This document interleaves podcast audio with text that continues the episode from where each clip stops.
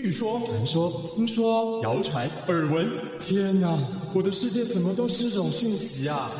您收到过假讯息吗？资讯爆炸的年代，各种真真假假的讯息，我们怎么样才能够聪明不受骗？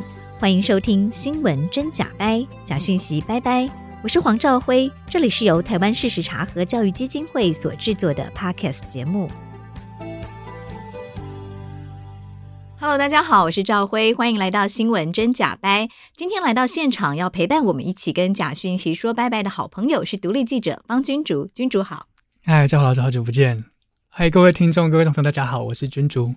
君竹呃，刚当兵回来，对，退伍几个月了。嗯、呃，这当兵的心情怎么样？很修身养性，很舒服，养精蓄锐，心情都被养回来，那个心理卫生都被打扫干净了。哎，这是很难得的当兵经验，为什么？因为生活步调很慢啊，跟新闻工作的差很多，这样、啊，所以多了很多思考的空间吗？思考、休息、睡觉，然后交朋友，这样。哦、嗯，所以你的思考人生啊，你的体会是跟记者最大的差别是步调变慢了，慢很多吧？就好像开 YouTube 变大零点五，就乘以零点五这种感觉，这样。嗯哼，那所以这样思考你当记者的生活，你有什么感触或者是启发吗？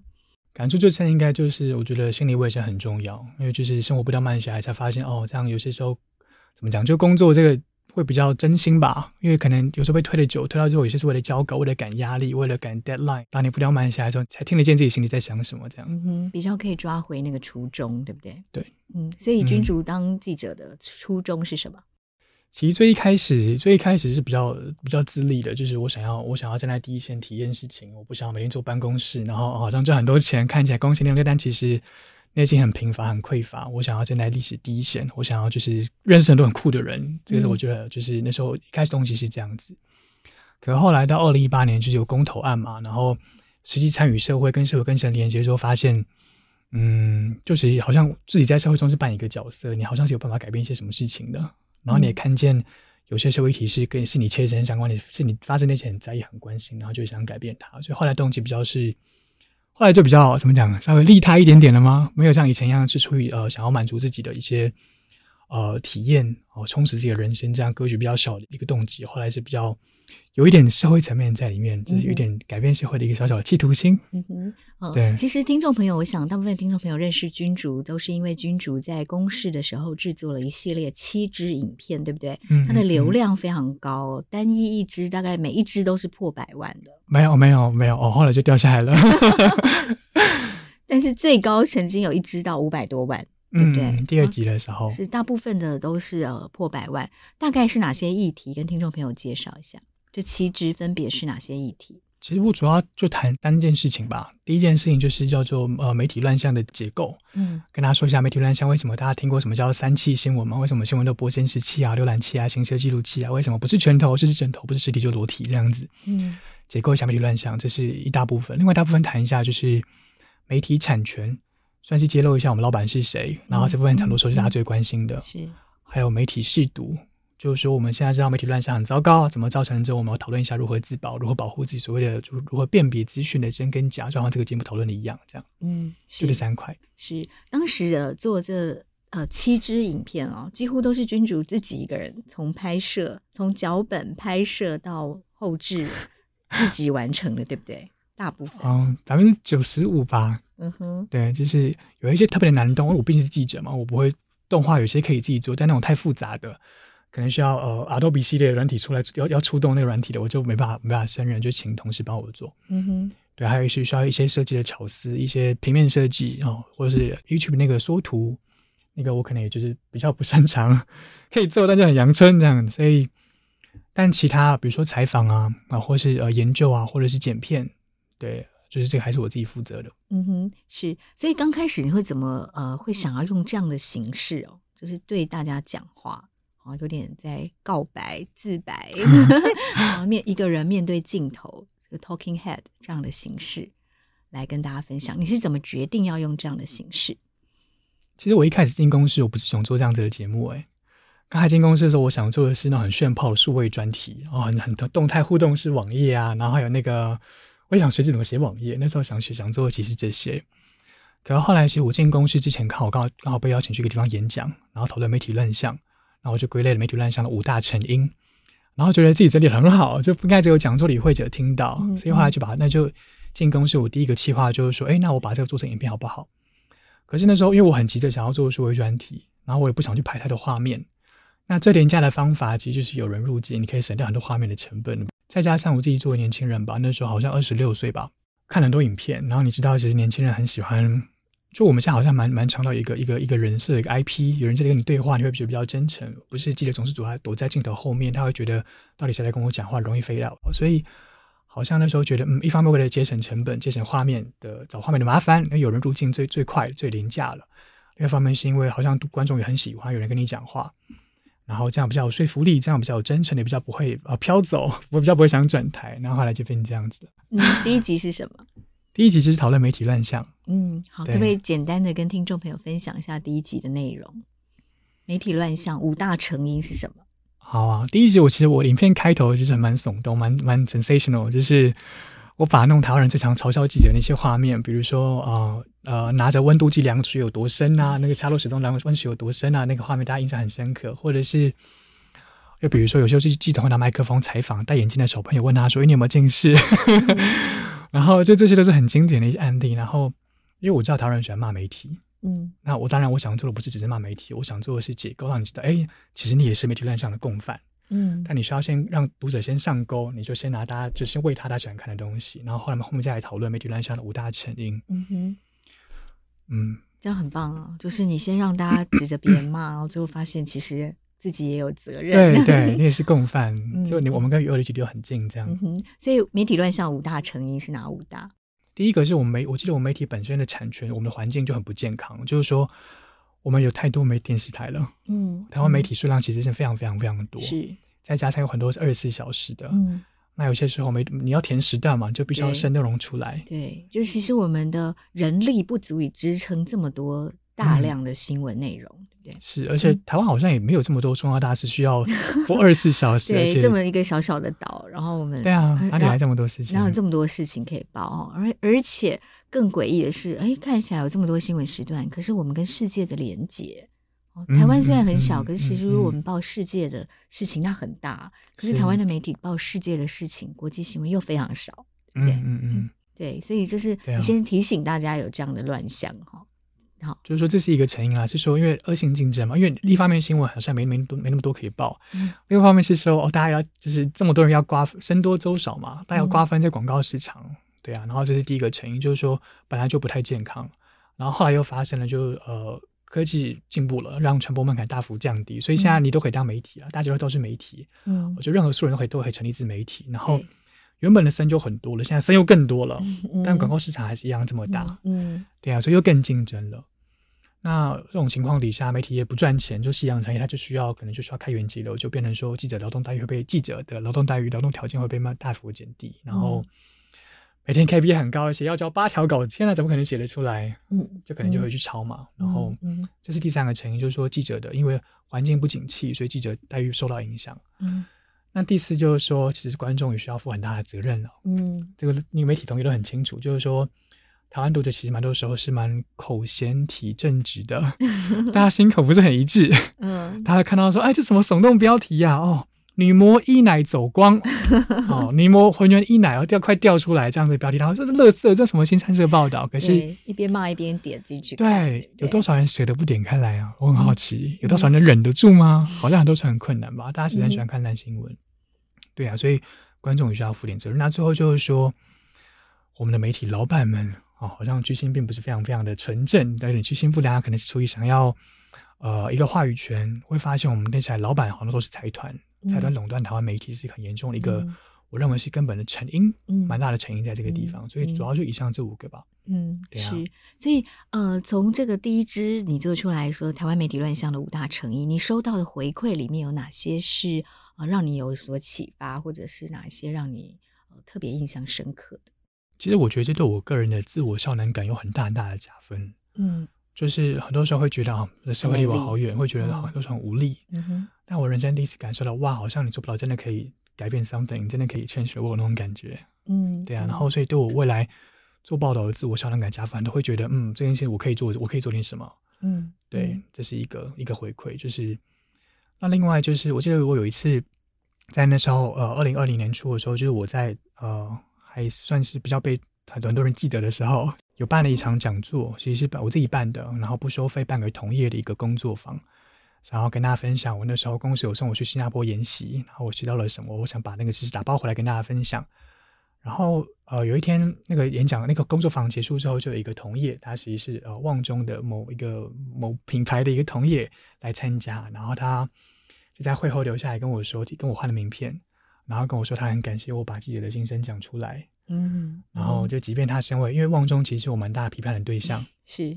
然后即便是旺中的同业们，他也来参加我的演讲，然后自我花一整天的十六个小时的一个、嗯、一个分享，然后会后还跟我分享，就是说很谢谢我把自己的心声讲出来，那时候让我觉得我做这一切都值得了。因为即便压力很大，嗯、然后这个还有一个拥抱，就抱他一下。嗯、他其实是一个中年的一个前辈，嗯，对。然后是因为有的时候是人在江湖身不由己，完全就是这样子、啊。就是当一个记者待在某一个媒体环境里面，除非他可以没有这个经济的压力，对不对？啊、想辞职就辞职，否则他也可能也找不到更好的地方可以去。那那报社这样要求，他也没办法。是啊，是啊。虽然我们很鼓励大家要有道德勇气，但其实另一面是这个经济压力也也蛮重要的。结构问题啊，就是财团的问题啦，对出资者的问题。是是，对。但是呃呃，所以君竹的这这几支影片里面，其实也提醒了大家，这个老板哦，就是媒体的老板，才是大家更需要苛责的对象，对不对？不用就是一直骂记者。那这个不会改变什么的，对，啊、对，就是这个这个人离职了，还有别人会顶他的位置，啊、然后听从老板的命令，这样子就是这样。嗯，是，所以还有呢，这个这个回馈是让你觉得呃自己做对了什么，对不对？其他还有没有什么回馈？有没有有有人骂你的吗？哦，负面了很多。嗯，你收到的是什么？然后你怎么化解？我人生中最大的，那时候压力最大的是，就是我刚刚说我谈望中那几篇讨论所谓的红色渗透，就是说。呃，可能共产党有没有办法收买台湾的媒体的一个现象，然后果然做出来之后就，就就《中国时报》嘛，就是头版，这还对我就上了头版了，就上了报纸头版。然后，但他其实觉得有点怕，但同时也觉得很有成就感，嗯，因为你知道你达到别人痛处了。对，但你当时会怕的是什么？就是不习惯这么多目光在自己身上啊，嗯，就想说，哎，我怎么突然变头版呢？对，嗯，然后再加上那个时候，宝宝们还在中国经商啊，然后我很怕影响到他们这样。是，那有影响到吗？没有，而且他们现在已经回来，所以不怕了。他们已经接下来可以更更勇敢说真话了，至少不会怕，就影响到他们那边的生意了，因为他们没有，已经没有生意了。嗯嗯嗯。不过这反映的确实是一些台湾的媒体工作者的心情。其实这个这种寒蝉效应其实是有的，嗯，是是有有是对台湾人会有一些压力，对，所以我们要还是要想办法，就是怎么样不要让自己心里的那个 小警总哦，太太过度干涉我们自己的言论自由。嗯嗯嗯，是啊是啊，对，所以后来，所以即使你的父母在那里经商，但你还是讲了这些你觉得该讲的话吗？不知道，我比较穷州吧，就是我那时候。我不知道，我很多时候做事情我不太想后果，我活在当下。嗯嗯，嗯我觉得该当当下该怎么样就怎么样。是，那、嗯、所以那部影片呃，你得到的回响，就是除了是上了头版，变成被批判的对象哈，嗯，其他呢还有让你有什么样的感触？其实我做这整系列影片，就所谓的记者真心话这些影片，当初的初衷就是想要我想要影响同文层之外的人。嗯。因为我谈的事情其实都对同业来讲就 common sense 嘛，就大家都知道啊，身在身在江湖不由己，大家都大家都很清楚。但我其实想影响的事情是同业之外，或者是平常不常关心时事，或是呃可能比较喜欢看废片，只看废片这样子的一群的，嗯、而且在台湾站的是绝大多数的人都是这样子的。嗯嗯，嗯我想影响的是这些人。是。那呃，我就我就很大一部分的回馈，除了影响就同业的肯定之外，也来自于就是我确实影响到这些异文层的人了。像我弟弟的同学们，哦，我弟弟其实跟我是完全不同生活圈的，完完全全不一样。我们生活方式完全不一样。他其实是就是不太不太读书，然后也不太关心时事。嗯哼。那他的同学们就会贴影片给他，哎、欸，悠悠，这你我弟弟要悠悠，悠悠，这你哥啊。或者是包括以前，其实我大学念商嘛，嗯，商学院也是对呃跟社会的连接是比较没有那么强烈的。他可能是相对比较注意的是呃一间一间企业，数字对数字或者一间企业内部那个格局没有那么大。嗯。那他们，我以前的同学没有看到我的影片，我也觉得嗯很棒，就是有走出同温层，不是只是同业大家取暖的感觉而已，这个是蛮大的一个回馈。这是你在做影片的时候就特别想要做到的吗？就是你在做这些影片的时候，有特别意识到你要把这些问题讲得更清楚，让不是业界的人也都能够有感，然后了解。有哎、欸、有哎、欸，我其实当初像我们刚才讲媒体产权嘛，产权这个 ownership 这个词是同业才听得懂的。嗯，但我我在影片中从来不讲这两个词。嗯，因为我的 TA 不是同业，我的目标受众是一般民众，一般民众不知道什么叫产权。是，大家听得懂老板哦，老板我懂，但什么叫产权大家听不懂，嗯、所以我会你在用字上会让它更亲切节奏都会。嗯，就是节奏是怎么样？节奏就是说，像我们一般人可能同业都按很很习惯文字阅读，阅读文字。我们也很习惯，就是慢慢的 facts，然后观点很少。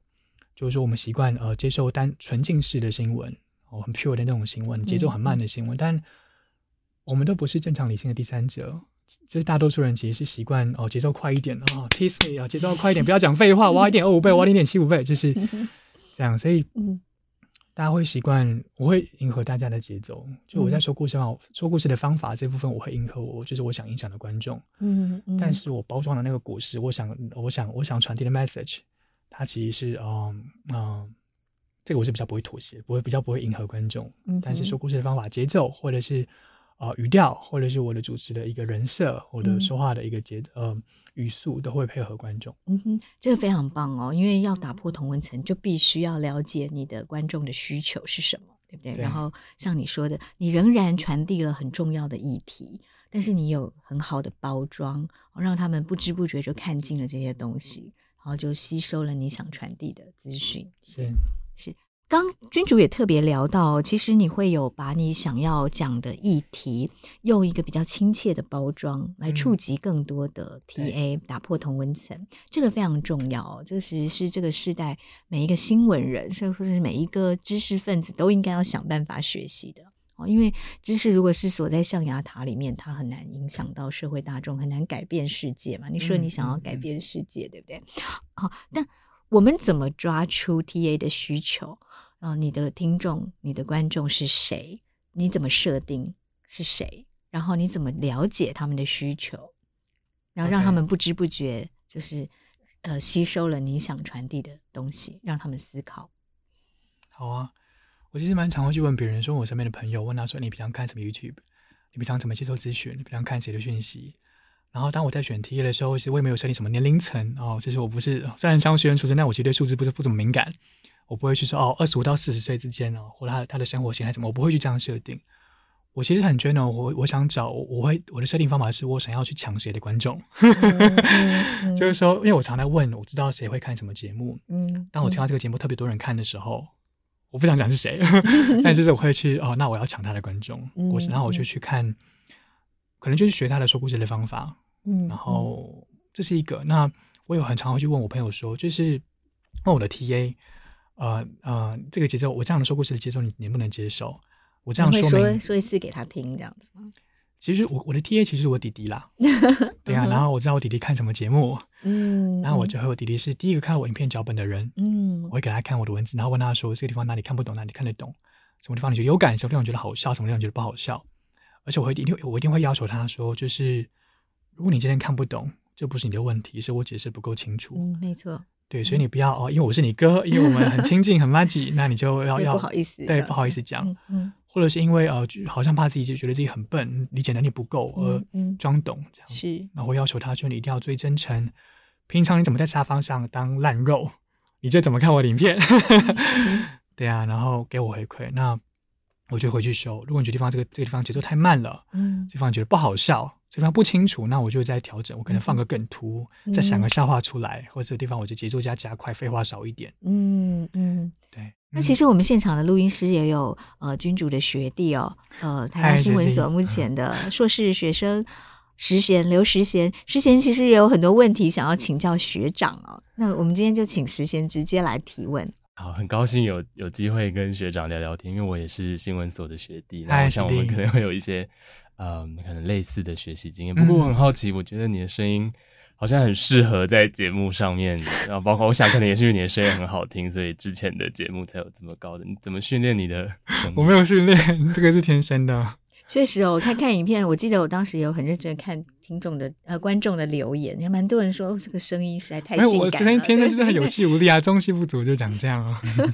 那可能大家会说有磁性，我在猜或许跟不知道我大学有抽烟吗？大学抽了四年的烟。这个声音很有魅力，绝对不是因为 抽烟的关系。可能应该不是啊。嗯嗯，对啊。那但为了录节目，你自己有特别去怎么样改变你说话的习惯？龙博没有，完全没有。那真的是我也没有上课，我只是因为我觉得现在好像大家观众还蛮喜欢一种素人味、素人感，大家觉得素人感比较好亲近，那反而去像太字正腔圆了，对，大家会觉得有距离这样子。而且我还听过人家说，他们很讨厌主播那种就是播报的那个那个那个腔调，会觉得不舒服，嗯，咬字太太标准，会觉得不舒服。嗯哼，嗯，那这你跟你刚才谈的一个人设有关系吗？你在做这个影片的时候，有去设定自己想要的比较亲近吗？或是什么样的角色？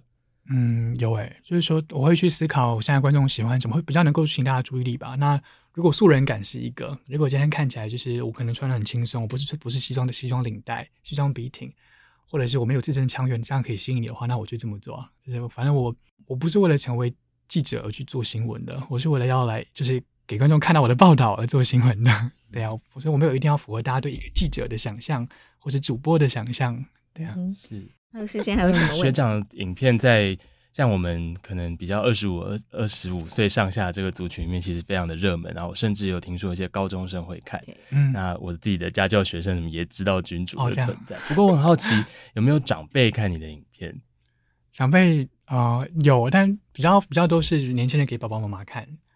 对啊，那呃，很多人有些有人会好奇说，可能我影片有没有促进呃世代对话？你可能想问的是这个，但其实嗯、呃，我很诚实的讲，我觉得我蛮蛮知道自己的局限，就是我没有办法影响所有人，没有办法改变所有人。嗯哼，就现在已经这个是分众年代，没有那种 one size fits all 的这样一个一个报道存在了。嗯，嗯，所以我那时候就是很呃蛮蛮蛮断舍离，就是啊、哦，长辈我没有办法给大家讲给别人了，因为毕竟我的。这样一个一个就是 baby face，然后又这么这么菜，满满脸菜味，就长辈就不喜欢吧？长辈喜欢就比较权威的，比较权威的。对，那我我没有想要，没办法讨好所有人，嗯，所以世代对话有没有达到？我觉得，嗯，很有限吧，我猜。嗯，对啊，是，但是就是能改变一个是一个，对不对？所以就先从你你想设定，所以这样听起来，你一开始设定的 TA 就是比较是年轻人，对不对？没错，而且我觉得年轻人会长大，嗯，以后的下一代在我们手上。呃，就是我很好奇你在做这一系列影片的时候，因为可能你不是权威，或者你不是教授，那你做了哪些准备去整理这些内容？哦，好，好啊。其实，呃，我的报道有些时候会被被会被同业质疑说，好像都是二手消息，都没有一手采访，或者是你这些这些东西哪打打哪里来的？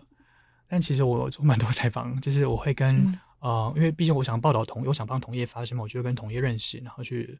问他们说，为什么你想是你想传达？就是作为记者有哪些事情想跟观众讲的？嗯嗯、是有些同业不敢讲的话，你帮他们讲出来。对，对对就是因为他们可能毕竟在组织底下嘛。嗯，嗯对啊，那嗯，我会去做采访，然后我也会读蛮大量的文章。就好像我现在做别的题目，我现在这个题目跟媒体无关，但我现在在做其实国防外交。然后我的哦，就是 Notion 里面我的一个一个笔记软体里面存了就是三百多篇那种内国内外的专文，而且是军事，这很难读，然后每一篇都可能五六千字，而且是英文也有的这样，所以。功课还是有做了，就功课也是做蛮多的，只是，但我不，我我不得不承认，就我我觉得我在公司做影片，未来做影片，可能采访上是相对比较少的，就是我可能比较不会是一直资讯的采集者，我比较是资讯的加工者，这个是我这样定位自己的。包括我在公司，就那时候做记者讲话也是这样一个角色比较多，这个这个这个这就是加工资讯的这个这个分量是大于采集资讯的。嗯哼，啊、是哦。我们看君主的影片，其实跟一般的新闻报道有一些比较大的差异是。你会把自己的观点加在影片里，对不对？所以这不是报道啊，这是是你呃呃在论述、在说明一件事情，对不对？你你把自己的定位是什么？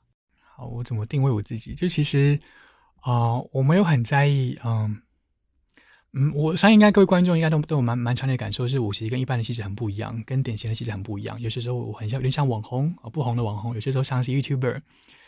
然后我啊、呃，或者有些同业也可能会，他他他他对这会有点情绪，会觉得就是你不是记者，你为什么要自称记者？你做了什么采访？哦，你这个这个东西不叫报道，你个人观点这么强烈，或者是你的一手消息这么少，都是二手，这个是二创二次创作，大家会有这样一个这样子的挑战。但嗯啊，我没有很在意，就是说啊、会觉得同业不太理解，同业会因为这样呃而抗拒或者不想跟我接触，这个让我蛮难过的，因为毕竟我想帮同业发声。嗯，可是好像某种程度也可以可以可以想象，就是像我刚刚提到，我并不是为了要成为被，我并不是为了要被叫做记者而做包、嗯、做东西给别人看的。是，是我想做的事情是把重要的故事被更多人看见，然后把它传播出去。嗯哼，那这个时代观众们期待我用什么角色？希望什么？我用什么形象？然后记者也好，网红也好，那我就是什么形象？嗯，假设未来十年后，台湾观众突然很喜欢看权力新闻了，突然很喜欢看权威的主播形式，那我就会变成一个权威的主播。嗯，嗯对啊，所以我，我不是为了要看起来像是一个记者而做东西的。嗯哼，那所以我你不会被这样的身份应该要什么样的形象而而呃框架住、限制住，对不对？不用画地自限嘛。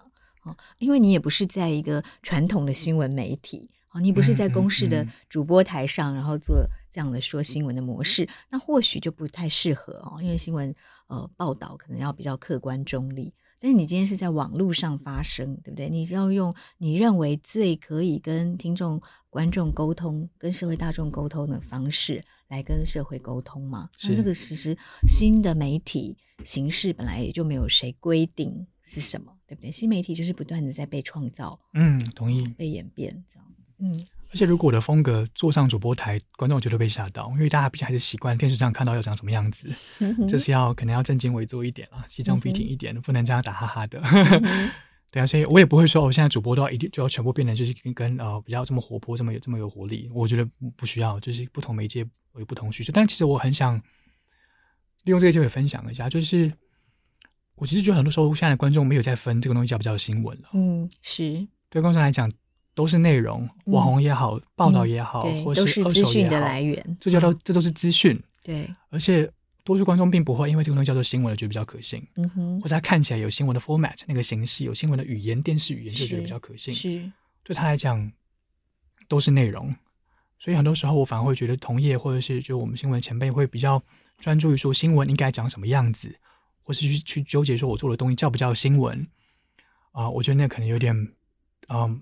至少对于比较草根的观众而言，他会觉得他他不在意啊。草根观众在意是你能不能说服我，能不能感动我，能不能抓住我的眼睛。嗯哼，没错，啊、这个君主提出来的确实是一个很值得探讨的问题啦。因为在传统上，我们会把新闻报道跟评论划分的很清楚。嗯，就是新闻报道就是要客观中立，评论才可以有立场。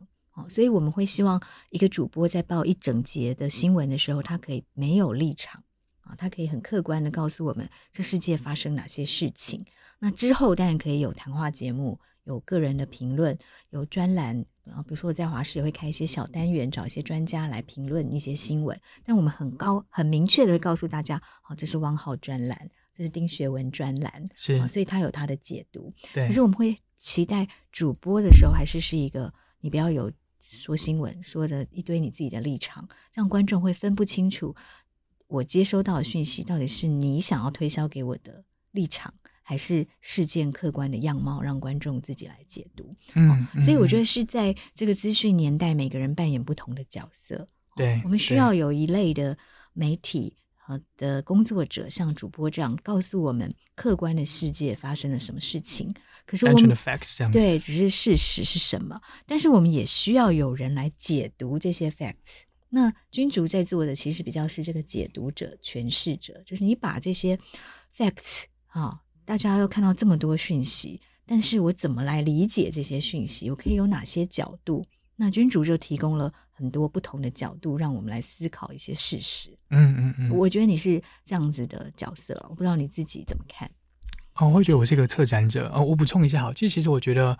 哦，我们今天单纯的分分类，并不是只有新闻跟评论，是或是报道跟评论这个分类而已。嗯、我刚刚常谈的其实还包含说节目，对，比如说记者一定很清楚嘛，博恩夜夜秀的 A 那系列，比如说 A 苗栗国那些，那算不算新闻？当然不是新闻，嗯，但是对读者来讲，他不在意了。很多读者不在意这个东西叫不叫新闻？是那个东西就是哦很活泼，那个像娱乐节目，但对我来讲，那就那也是关心，对读者来那也是关心时事的一个方一个方法跟渠道，没错。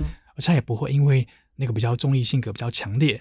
他就觉得比较不可信。嗯哼，对，我们至少要先最基本的是要告诉观众什么是 facts 啊、嗯，什么是事实，嗯、然后来基于事实，每个人可以有各自的解读跟评论，对，不同的面向的思考。对，那那当然在，在比如说在君主的嗯这些呃 YouTube 影片里面，除了有告诉我们事实，然后也有你的观点哦，有做很多的延伸。那这个当然也也是这个时代呃很多听众朋友、观众朋友需要的，尤其是年轻观众，哦，他很知他很需要知道，那你告诉我这么多事实，然后呢，嗯，那我要怎么形成我自己的观点？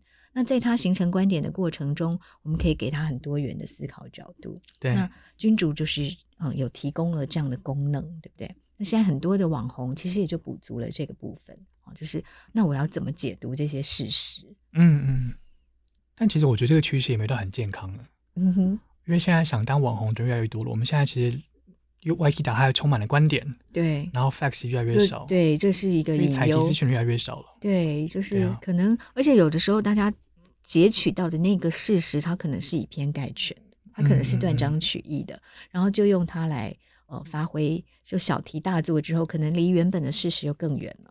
对，对，对啊，我们现在 YT 打还有各种，就是比如说一周新闻回顾，而且很多网红都会做这样子的节目，对，都是比较搞笑版的、哭手版的、嗯。但其实我觉得这样真的不太健康，是说因为想当网红的人太多了，但想当记者、想去一手去现场采集资讯的太少了。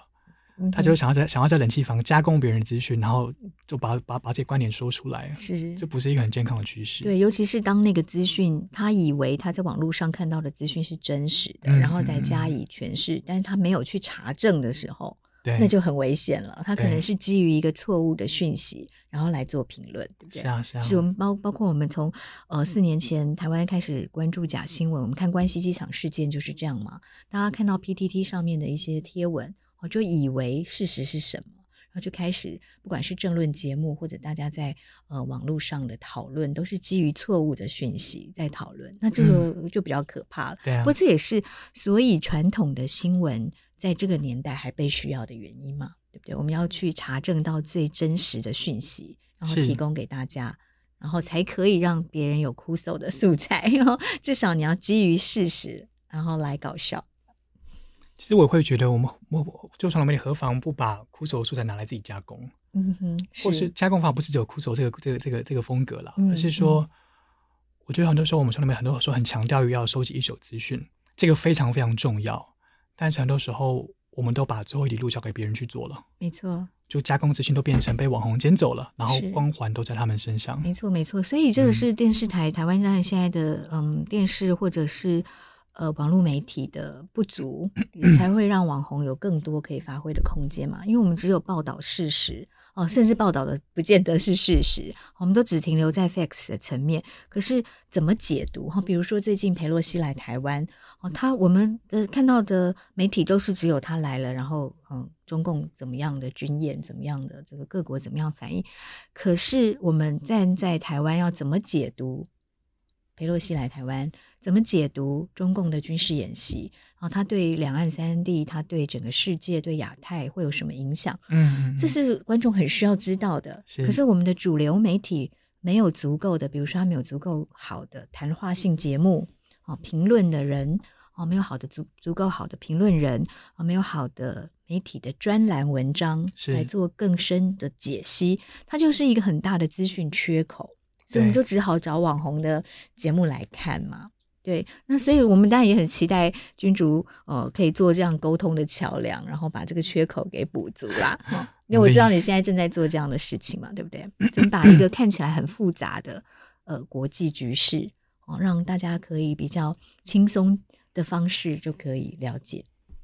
其实我也不会觉得哦，我们现在缺的只是评论而已。我觉得我们也缺的事情，即便只是事实的报道，观众其实也需要这样子的东西，就是呃纯净新闻。我就单纯的单纯的事实，这都也一样是有市场的，对，而是说说故事的方法，嗯嗯，这个东西我觉得媒体可能需要回头反思一下，对，就是怎么样把、啊、呃呃真实的故事、真实的讯息传达的，让大家更愿意收看，没错没错没错，更优质啦。就我跟君主以前分享过嘛，哈，我一样是色香味俱全，怎么样把一盘一样很营养的食材，但是我可以把它调理的色香味俱全，嗯、它并不互斥嘛，对不对？并不是说，并不是说好吃的菜一定不营养，营养的菜一定不好吃，没 错没错。就是我们怎么样把我们买到的或是自己种的好了采集到的营养的菜好、哦、把它烹调的色香味俱全。那只要多用一点心，对不对？你要知道你的呃观众，你的。呃，顾客喜欢吃什么？这个很重要，对不对？嗯、而不是说，嗯、我说每天煮很营养的菜，然后每天在那边怪怪观众说都不懂得吃营养的食物，那你的食物就是这么难吃，为什么要逼大家吃下去呢？对不对？是啊，是啊，对，所以是，所以君主现在在做的就是一样嘛，怎么样？呃，用很好的食材烹调出色香味俱全的大餐来，对不对？嗯，我其实蛮常用的比喻是说，我们好像会觉得。呃，良药一定要很苦口，嗯，然后很裹上糖衣的绝对是毒药，是。但其实对，那良良药不能跟毒药学一下吗？对啊，对啊，对啊。哦，对，良药可以裹糖衣，可以变糖衣良药。是，好，所以君主现在正在做糖衣良药，对，我们也希望你从你做糖衣良药的这个经验当中，让所有的媒体工作者也得到一些学习啦，一些经验，努力。对，所以你觉得那个关键是什么？怎么样让糖衣良药？怎么样让良药不苦口？我觉得三个字，就就像我们刚刚有谈到，要爱观众。嗯，我觉得一定要爱你的观众，爱观众。嗯，不要瞧不起观众。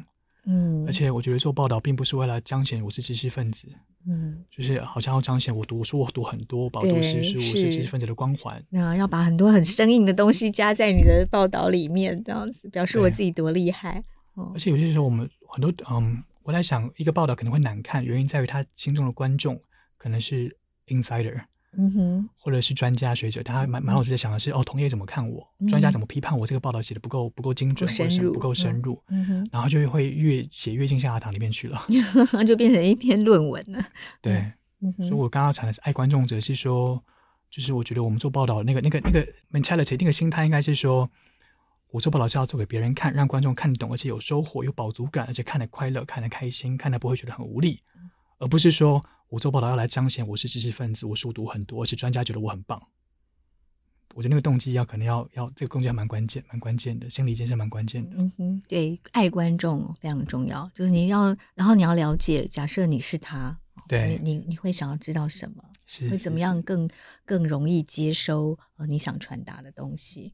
嗯，是啊，就是这样。是，其他呢？还有没有什么最重要的提醒给我们所有的新闻工作者，或者是资讯传递者？在你这呃一路以来做这七支影片，其实更早啦，君主更早在做公投的时候，公投翻译蒟蒻就做了很多影片哦。所以这一路走来，你觉得你最大的心得跟呃想要跟听众分享，尤其是新闻工作者分享跟提醒的？我们刚开始强调说，哦，叙事方法可能需要调整，可另外一方面我也想分享是说。这件事情其实真的非常非常不容易，因为我们在化繁为简跟化约很多时候就有一线之隔。嗯哼，就是你会非常一一不小心就变得太简化了。是，对。然后这个东西就是我觉得，毕竟我们做的还是我们都是经过新闻学专业训练的人，嗯，所以很多时候那个剪裁跟拿捏真的是需要很谨慎，而且会非常非常纠结。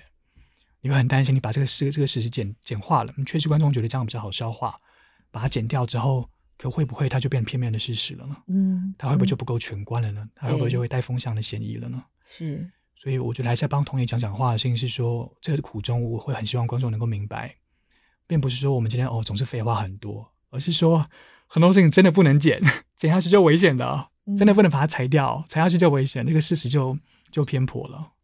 对啊，所以嗯，大家在跟同业讲话嘛，我觉得观众也需要明白，阅听人也需要明白，就记者有很多。不是我们哦，真的是呃不懂得呃摘要，而是说很多人都摘不得啊，对啊，嗯，对啊。好，谢谢君主今天来跟我们的分享。我们下个礼拜想要再跟君主谈一谈呃媒体素养推广的经验。哦，好，我乐意分享，没问题。谢谢小慧老师邀请我来，谢谢君主。谢谢收听《新闻真假掰》，这里是由台湾事实查核教育基金会所制作的 Podcast 节目。我们将陆续邀请各行各业的朋友来畅谈媒体议题，陪您一起增强对假讯息的抵抗力，让我们都能和假讯息说拜拜。欢迎您订阅留言，告诉我们您的意见和观点。如果您喜欢这个节目，别忘了给五星好评，也帮我们多多分享哦。